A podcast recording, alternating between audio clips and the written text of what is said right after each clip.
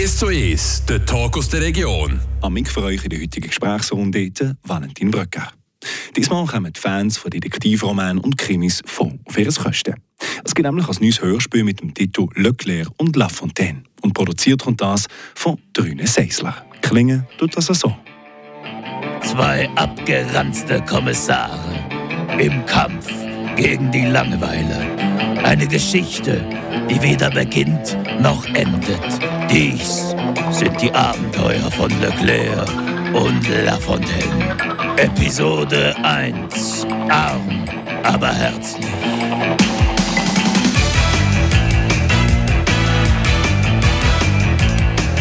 So tönt das Intro zu der ersten Episode von Leclerc und La Fontaine, wo man ab sofort auf dem Streaming-Kanal hören kann. Geschrieben und produziert kommt das Hörspiel von Marco Höjo, Steve Decoré und Janik Schmidt.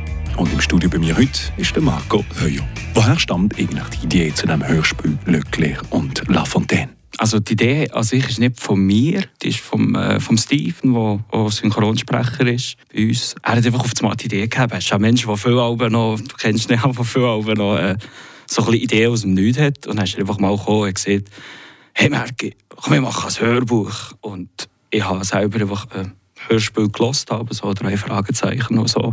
Und Philipp Meloni natürlich. Und dann habe ich gedacht, ja, Hör Hörbuch eher weniger, aber wir machen doch ein Hörspiel. Ja, und dann hat er gesagt, ja, jetzt brauchen wir nur noch eine Story. Und dann habe ich gesagt, ja, das machen wir ja. Dann äh, haben wir einfach so das Naheliegendste genommen, so Krimi. Am Anfang ist das noch so, aber irgendwann ist passiert mal etwas und dann ist es eigentlich nicht mehr so Krimi. Es wird dann, ja, Ende so zu ein bisschen, äh, wie soll ich das sagen, so eine absurde Komödie, glaube ich, ja, genau. Nehmen wir mal mit in den Prozess von Anfang schreiben, bis wir zum Aufnehmen kommen. Also Erfolg ist äh, 20 bis 30 Minuten lang so circa. Ja. Wie viel Zeit musst du damit einberechnen? Wie funktioniert der Schreibprozess? Ja, das ist noch ganz schwierig. Ich mache mir nie viel Gedanken, wenn ich schreibe. Das ist eben wirklich etwas, was, was ein passiert. Und soll ich dem sagen, ich glaube, ich ein bisschen chaotisch Verstand. Und, ähm, ja, da kommen einfach ganz viele Ideen zusammen. Und meistens schreibe ich einfach und das führt dann irgendwo her. Und ich lasse mich einfach so ein bisschen auf das ein, was, was kommt. So, und das dann ein bisschen weiterspinnen. Aber ich denke, ich bin nicht so, dass ich äh, wie ja, jetzt von Anfang an plane, die Figuren gehen jetzt dort und dort her meistens schreibe ich einfach irgendeinen äh, komischen Titel. Dann mache ich einfach weiter. Ja. Ich glaube nicht das Schwierigste, dass ich mich schon völlig gefragt, wie ich schreibe und so, aber äh, ich kann mir das nicht erklären. Das ist einfach auch etwas, was ich halt schon gemacht habe, was ich gerne mache. Ja. Wo mir einfach, ich glaube, nicht einfach hilft. So, ja. Probieren wir es vielleicht zu quantifizieren. Wie viele Seiten schreibst du etwa so pro Episode und wie viele Seiten bleiben am Schluss beim Überarbeiten noch übrig? Wenn jetzt mal so überlegt, eine Episode sind 12 bis 13, 14, 15 Seiten, irgendetwas dort so, ja. Und ähm, meistens schreibe ich mal schon 15 Seiten und schmeiße die dann um mich weg. Und dann kommen um mich drei und die fliegen auch um mich weg. Ich schreibe wirklich einen Haufen und viel schmeiße ich weg. Aber viele Sachen gefallen mir auch. Wie lange das geht, das ist, kommt alle darauf an. Manchmal ist eine Episode in einer Stunde geschrieben. Manchmal äh, dauert es eine ganze Nacht. Ja, es ist wirklich noch, ist noch ist, ist sehr schwierig zu sagen für mich. Ja. Wenn du eine Episode fertig geschrieben hast und dann nimmst du deine Kollegen zusammen, also Steve Decorvé und jetzt der dritte im Bunde ist noch der Janik Schmidt. Genau. Und ihr drei produziert eigentlich die Sendungen.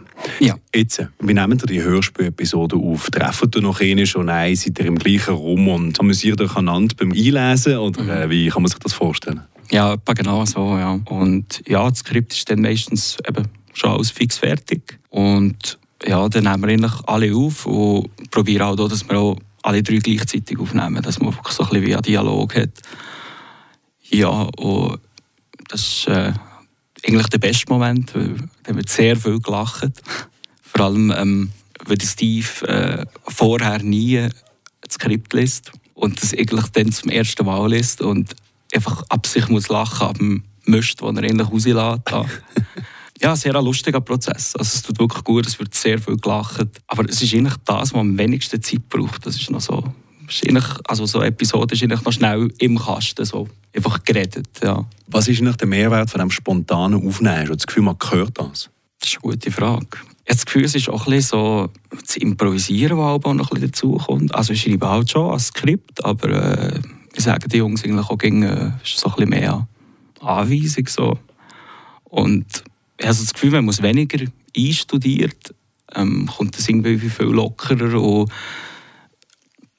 ja, es kommen eben viel so die, die kleinen Details dazu, die ich eigentlich gar nicht geschrieben habe, so, die einfach äh, auf einmal so entstehen oder eine Idee oder eine Konversation, die auf einmal äh, völlig in eine andere Richtung geht oder so. Und ich finde das noch recht cool, irgendwie so, dass das alles ein bisschen äh, ja, so spontan entsteht und nicht so, nicht so forciert ist. Ja. Also da bist du sehr offen, dass sie eigentlich ja. deine Story auch komplett äh, ad absurdum führen. Ja, natürlich, ja.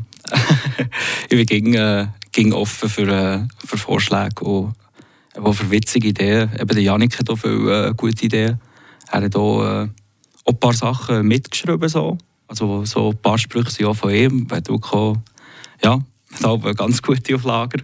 Und ähm, ja, eben viele äh, Ideen kommen wirklich so halt spontan, weil wir halt einfach auch zu dritt zusammenhocken. Und äh, ja, ich finde es mega wichtig, dass wir das dann auch verfolgen, weil kann ich so, das ist irgendwie das Beste. So das, was improvisiert entsteht. So. Das tut mir auch, das sind äh, die lustigsten Sachen so in den Hörspielen. Ich weiß ja nicht, was wo exakt nach Skript ist und was wo äh, so ein bisschen improvisiert ist. Ja. Hat jetzt den Podcast Leclerc und Lafontaine lanciert. Als erstes hat er mal zwei Episoden drauf. Da. Episode 1 mit dem Titel Arm, aber herzlich und Episode 2 mit dem Titel Der Arm des armen armenischen Armeeadmirals. Ein genau. Fan von Alliterationen, aber alle zusammen. die ersten Figuren, die man gehört ist eben der Leclerc und der Lafontaine. Ich habe mir so ein bisschen eingewiesen. Mhm. Man lernt die kennen als zuhörende Person. Und der Leclerc und der Lafontaine, die ganz bestimmte Charaktere.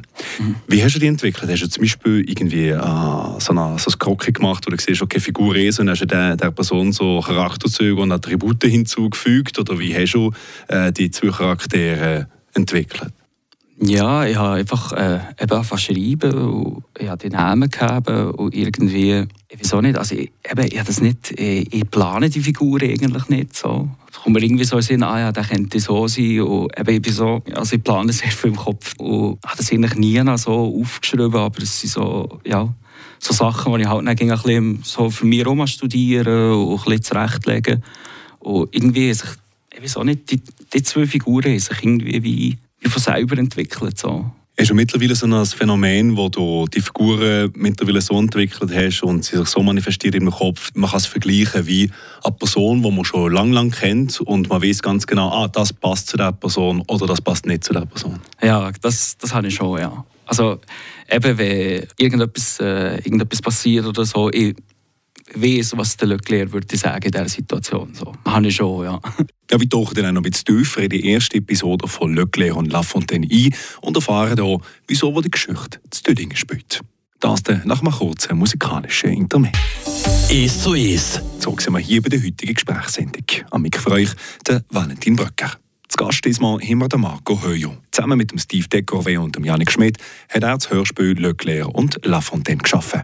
Im Kern geht es um den Kriminalfall der beiden Ermittler Leclerc und Lafontaine. Aber das Kriminalhörspiel ist gelinde gesagt auch wunderbar humoristisch und manchmal absurd ausgeschmückt. In der ersten Episode mit dem Titel Arm, aber herzlich lernt man die verschiedenen Figuren kennen und erfahrt auch, dass die Story zu Dödingen spielt. Die Frage hier dir, Marco Höjo, wieso eigentlich gerade zu Dödingen? Ich habe vor allem äh, die zwei Namen wollen also Leclerc La Fontaine. Und also dachte, ja, das ist schon, könnte eigentlich auch so ein bisschen Freiburgerisch sein. Und ich einfach gedacht, ja, ich fange mal mit der Geschichte in der Schweiz an. Ich fange einfach auch dort an, wo ich sie halt geschrieben habe. So. Einfach so, um ein sehen, woher wo sie eigentlich kommen. Und das kann ich auch schon vorwegnehmen, glaube ich. Ähm, es wird nicht alles zu den Dingen spielen. Es ist halt mehr wirklich so ein bisschen der Anfang, dass man so sieht, ja, woher kommen die, was sind das für zwei Leute. Es war nicht mal so eine bewusste Entscheidung, glaube ich. Einfach, einfach dachte, ja, ich fahre einfach da wo ich bin. So. Ja, das sind Dinge. Und gucken, wo, äh, was die Figuren herdreht, ja, sozusagen. Ich sage einfach, es muss nicht alles Sinn machen. So. Aber es hat, es hat einen roten Faden. Es werden auch um mehr Themen von älteren Episoden aufgegriffen, einfach ein bisschen viel später. So. Ja, aber kann man ja das eigentlich so zurechtlegen, wie schon Aber wie du erzählst, es ist effektiv so. Ich habe jetzt die zwei Episoden gelesen, die ersten zwei. Und die Storyline ist für mich sehr klar. Also das Narrativ funktioniert hölle gut. Man ist, man ist ging dabei. Mhm. Man hat nie das Gefühl, äh, wo bin ich jetzt gelandet, äh, was ist jetzt schon passiert. Man kommt gut an der Hand mitgenommen. Mhm. Aber ich finde es eben sehr erfrischend, dass du so die, die Wahnsinnsmomente drin packst. Oder dass auf das Mal denkst, als zuhörende Person so, was zum Teufel passiert jetzt gerade? Und dann gibt es so wie fünf, fünf, sechs Sekunden kommt so ein irgendwie absurder Moment, wo auch sehr, äh, sehr witzig ist und sehr lustig ist. Und dann gehst du mit zurück auf die Storyline. Aber ich mhm. glaube, es ist noch interessant und sehr erfrischend, dass du so die, die Bruchmomente drin hast, mhm. wo natürlich zum Teil einfach irgendwelche Running Gags sind, wo, ja. wo alle Episoden mal kommen. Aber ich finde es noch interessant, dass du dort einfach so die Freiheit genommen hast, zum zu sagen, so, jetzt, äh, jetzt spinnen wir schon ein paar Sekunden, dann ja. kommen wir zurück. Ja. Und das ist schon sehr gewollt, schätze ich. Ja, ja, ja. ja. Für mich wichtig, so, dass, äh, dass es vielleicht auch nicht so vorhersehbar ist. So dass mich auch, ich überrasche mich auch viel selber. So. Also fertig geschrieben, ich so, wow, jetzt bin ich hier gelandet. Keine Ahnung, das ist einfach so, äh, ich weiß es auch nicht, es ist wirklich, äh, ich schreibe einfach, was kommt und ich habe ich gerne so ein bisschen, einfach so ein bisschen weirde Momente eben, und, ja, oder eben, dass sie wie, ähm, ja, dass der, Erzähl der, der Geschichte erzählt, der Erzähler ja eigentlich wirklich tatsächlich in dem Moment, wo das erzählt, das Hörspiel am Produzieren ist, so einfach so ein bisschen die Spielereien, wo, wo mir irgendwie Spass machen, ja, das ist einfach ein bisschen, ich weiß auch nicht, das, ich, ich will ja nicht, dass es wie einfach eine trockene Geschichte ist, so zwischen ihm muss so ein bisschen, muss ein bisschen so Randomness, einfach ein bisschen Unvorhersehbares passieren, ja, genau. Unbedingt. Zwei Episoden sind jetzt draußen. Der Plan ist, dass jeder Monat um eine neue Episode rauskommt. Genau. Wie weit voraus hast du jetzt schon geplant? Schwierig sagen. Aber ich glaube, es sind zwei, zwei Jahre, würde ich sagen, wo, wo die Folgen so wie eigentlich schon existieren. Äh, das Ding ist, ich habe ähm, meine Folgen, so wie ich sie geschrieben habe, äh, geht eine Folge äh, zum Teil eine Stunde. Aber äh, wir haben das ein bisschen besprochen und ich gefunden, so, dass wir sie vielleicht in kleineren Bits aufteilen. Oder da haben wir jetzt halt viel mehr Folgen. Und Jetzt weiß ich eben nicht mehr so genau, wie viel wir haben, aber ich glaube, wir haben wirklich so fast für zwei, zweieinhalb Jahre eigentlich alles schon aufgenommen, aber noch nicht alles fertig. Aber jetzt für dieses Jahr jetzt zum Beispiel so die, ja, die Folgen sind, äh, sind geschrieben und eigentlich auch fertig produziert, ja. Wieso war es wichtig, sehr viel vorweg zu produzieren, für erst zwei Jahre schon Folgen zu haben, bevor du es äh, veröffentlichst? Ja, uns war wichtig, dass wenn wir äh, wenn wir die Geschichte rausgeben, dass einfach gegen um etwas kommt. Weil, äh, ich finde, es gibt nichts Schlimmeres, als wenn du irgendetwas verfolgst, etwas gern hast und dann gibt es wie riesige Löcher, wo ja, ein paar Monate einfach nichts passiert. Und ja, ich glaube, ich habe einfach Lust, so viel, so viel rauszugeben, die anderen auch. Ja. Und es funktioniert auch. Also, wir sind noch nicht, äh, ich bin auch noch nicht am Punkt, wenn ich sage, die Geschichte ist fertig. So ist ein relativ offenes Ende. Für mich ist es wirklich wichtig, dass einfach gegen etwas da ist. Jeder Monat eine neue Episode kommt, ist schon etwas, was ich mir und die anderen sich freuen können. Und ja, die auch ein bisschen promoten, noch ein bisschen äh, blöde Videos drehen oder so dazu. Einfach ein bisschen, ja. Hast du schon ein paar Rückmeldungen bekommen? Ja, schon ein paar bekommen, ja. Äh, positive, zum Glück. äh, ja, Haufen Leute haben es äh, sehr lustig gefunden. Ähm, gut produziert. Aber äh, es ist so viel mehr habe ich noch nicht gehört. So die ersten Bewertungen auf Spotify sind gekommen, auch mal alles fünf Sterne, aber das sind, nehmen wir an, äh, meine Eltern ja. Aber nein, ich habe wirklich schon ein paar Rückmeldungen bekommen, so, eigentlich alle positiv, ja, was ich eine coole Idee gefunden so. Hat dich das sehr brennend interessiert, was die Leute davon halten? Oder bist du jemand, der sagt, ja, ich mache einfach mein Ding und ah, schön, gefällt es jemandem, aber ich mache das eigentlich für mich? Ja, also ich mache es schon für mich, ja. Es ist schon so, also für mich, für mir für, äh, eben für den Schmidt und für Steve sozusagen, für uns. Einfach, weil wir sehr viel Spass dran. Und natürlich ist es äh, schön, wenn man ein bisschen Anerkennung bekommt oder, für, äh, für etwas, was man, wo man hart geschafft hat. Auch. Aber es ist jetzt nicht äh, das Zentrale. Also, keine Ahnung, was mir verrückt macht, ist, wenn dass irgendwie jemand um, weiß doch nicht, so ein den Tag versüßt, der ein bisschen, ein bisschen lachen kann. So. Das, ja, ich bringe gerne Leute zum Lachen ich glaube, das ist so, so von mir aus gesehen so der Hauptaspekt so dran, dass einfach dass, ja, die Leute Spass haben, eine gute Zeit haben und nicht zu viel, nicht zu viel mal studieren, einfach hören und ein lachen. Ja. Sehr schön. Kommen wir noch zur letzten Frage. Für das Projekt Leclerc und Lafontaine, für das Hörspiel, schreibst du schon sehr viel. Du bist schon in mehreren Bands, für die du ebenfalls viel schreibst. Mhm. Was gibt dir das? Was gibt dir die kreative Bühne vom Schreiben? Ich habe das Gefühl, es ist eben so, Schreiben ist etwas, was bei mir irgendwie einfach wie dazugehört. So. Ich habe das Gefühl, es ist mehr so, es, es gibt mir nicht viel. Ich, ich glaube, es baut einfach mehr ab. So. Meistens äh, schreibe ich, wenn es mir, äh, wenn es mir gerade eben nicht so gut geht. Wenn ich etwas habe, das mich, wo mich stresst, irgendein ein Problem oder so, wo ich keinen Einfluss kann nehmen kann, wo ich nicht, selber lösen kann. Und irgendwie so das Gefühl, so zu schreiben, ist einfach irgendwie etwas, was passiert, wenn, wenn gar nichts mehr geht. So habe ich auch das Gefühl. Es ist schön, dass etwas Positives entsteht, so aus, äh, ja, sage jetzt mal, aus einer depressiven Episode oder so. Passiert einfach nein, halt äh, sozusagen der Prozess vom Schreiben und gibt mir vor allem das, dass ich mich drin äh, versenken kann, so. So ein bisschen im Flow arbeiten. Ja, das ist für mich so fast, ja, das ist nicht nur fast, das ist für mich so das Wertvollste. Weil ich halt ein Mensch bin, der, der viel überlegt, viel Gedanken hat, nicht, ging, äh, nicht ging nur positiv.